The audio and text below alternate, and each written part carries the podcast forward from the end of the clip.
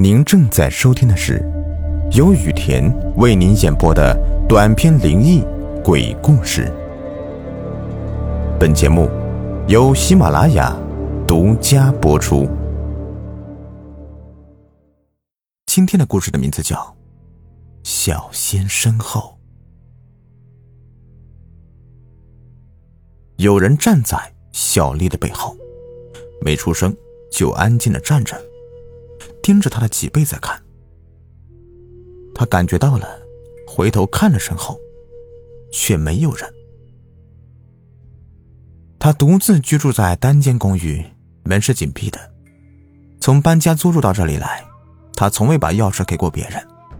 他心里面也清楚，感觉后背有人是自己吓唬自己，心理作用产生了错觉。一连几天。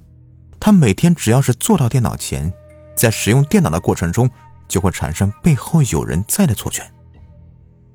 他被吓得睡觉之后做噩梦了，梦见自己飘在公寓的窗户外面，看见窗户里自己的身影坐在电脑前，正在听着音乐，晃动着鼠标玩游戏。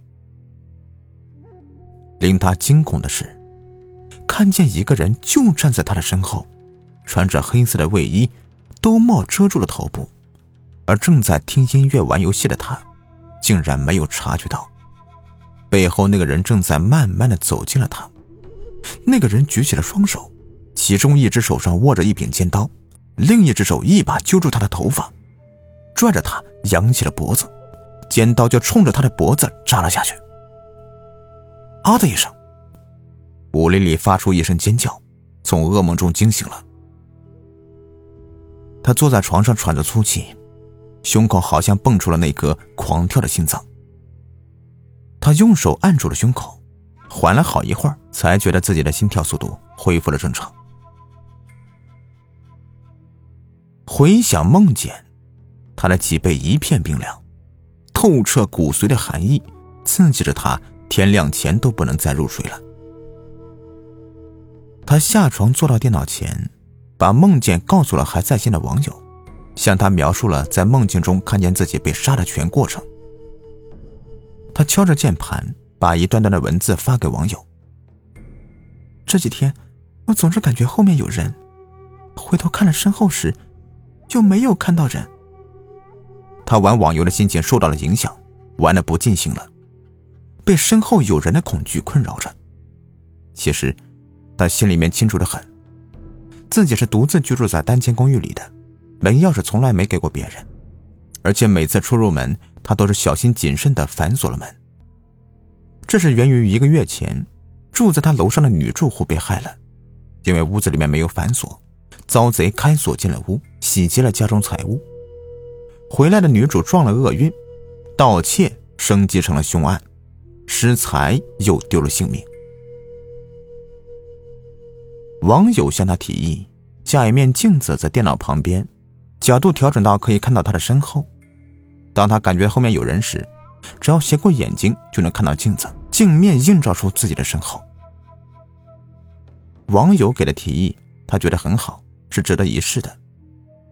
他去了离家最近的小商品店，选购了一面有支架的圆镜，架在了电脑旁边，角度调整好。他坐在电脑前。斜过眼睛看镜子，镜面映照出来的是身后的落地窗，窗外距离地面十二层的高度。夜色中，镜子里面映出来的窗外一片城市霓虹，灯光璀璨，比繁星耀眼。第二天的深夜，丽丽参加完了聚会，她喝了酒。微醺状态，头昏昏的回到公寓。他并不着急躺上床睡觉，明天是周末，不用早睡早起去公司上班。他打开了电脑，登录网游的账号，在虚拟的世界里面娱乐。他坐在电脑前，一边与网友文字聊天，一边做着游戏里面的日常任务。时间过得飞快，一晃已经到了半夜。过了零点，丽丽拿起电脑旁边放着的水杯，喝口咖啡解困。突然，他感觉到脊背上起来了一层的鸡皮疙瘩，有一股寒意袭上他的后背。他手上抓着鼠标，没有停止晃动，他的眼睛斜向了放在电脑旁边的镜子。他看见了镜子里照出来的身后景物。落地窗的外面飘着一个人，身穿黑色的卫衣，兜帽放下来，竟然没有头，无头的躯体挥舞着穿在衣袖内的双臂，蹬动着穿在裤管里的双腿。两天之后，丽丽没有去公司上班，同事找她有急事，拨她的手机，她不接听，拨了几次，都显示已经关机了。同事知道他的住址，就去他租住的单间公寓找他，敲了好几下紧闭的房门。屋内安静，没有人应声，也没有人开门。同事联系上了丽丽的房东，就住在旁边的高层楼内。房东带着备用钥匙打开了屋门。同事们叫着丽丽的名字，跟在房东的身后进入屋内。单间公寓的使用面积不大，进屋走了两步就能看见了丽丽。她就坐在电脑前，身体瘫软在靠背的软垫椅上。她的头歪着，眼睛半睁着，看不见她的眼珠的黑色，是向上翻了白眼。她是心梗猝死了，她的尸体被殡仪馆运走了，她的私人物品也由家属搬走了。单间公寓再次挂在中介出租，挂了半年也没有租出去，租金一再降，降到了房东不肯再降的地步。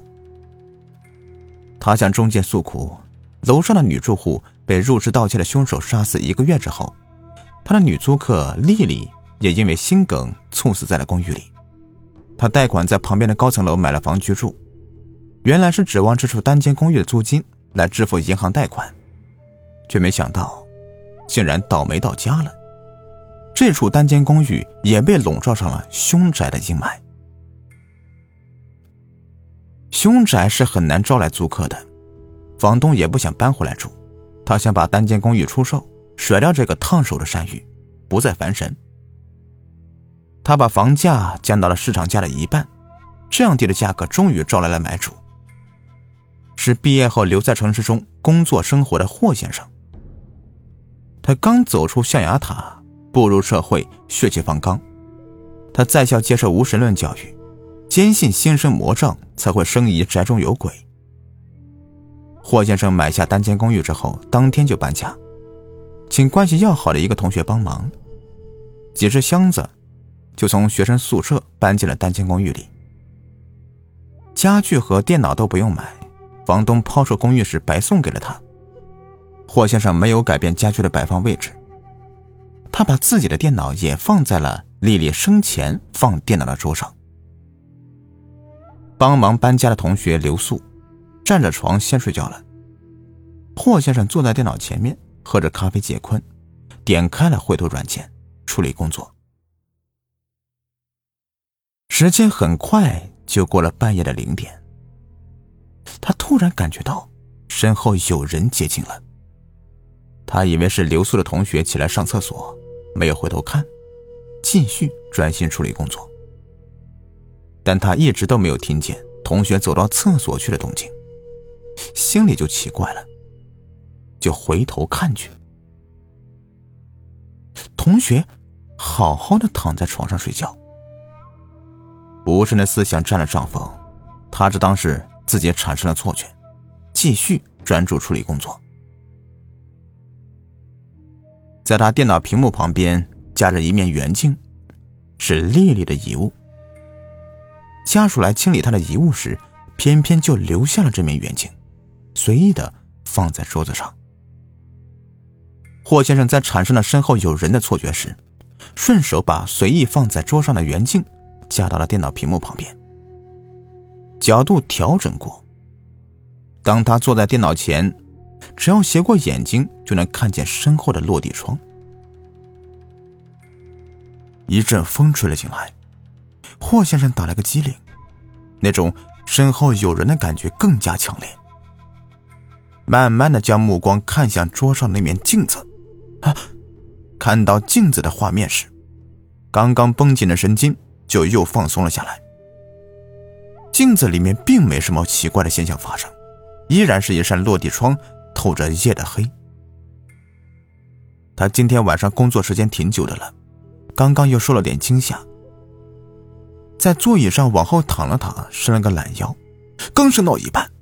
他突然失声尖叫了起来，因为他看到了，在他头顶的天花板上，正有个双目翻白的女人，头下脚上的在注视他。他自然下垂的头发随风摆动，霍先生的嘴巴张得大大的，尖叫声越来越小，身体抽搐了起来，不一会儿就两眼翻白死了过去。他同事从睡梦中听到叫声，开始以为是做梦。直到大脑渐渐清醒，他才明白过来。跑到霍先生这里时，霍先生已经不行了。他赶紧报了警，拨打了幺二零。最后诊断结果是，霍先生死于惊吓过度导致的心肌梗死。警方审问了他的室友以及周边邻居，都没有找到任何可疑的人员，案件就此成为悬案。那套公寓也就就此。彻底的成为凶宅。好了，这一故事就说完了。如果您喜欢的话，别忘了订阅、收藏和关注我，也可以关注我的微信公众平台“雨田故事”。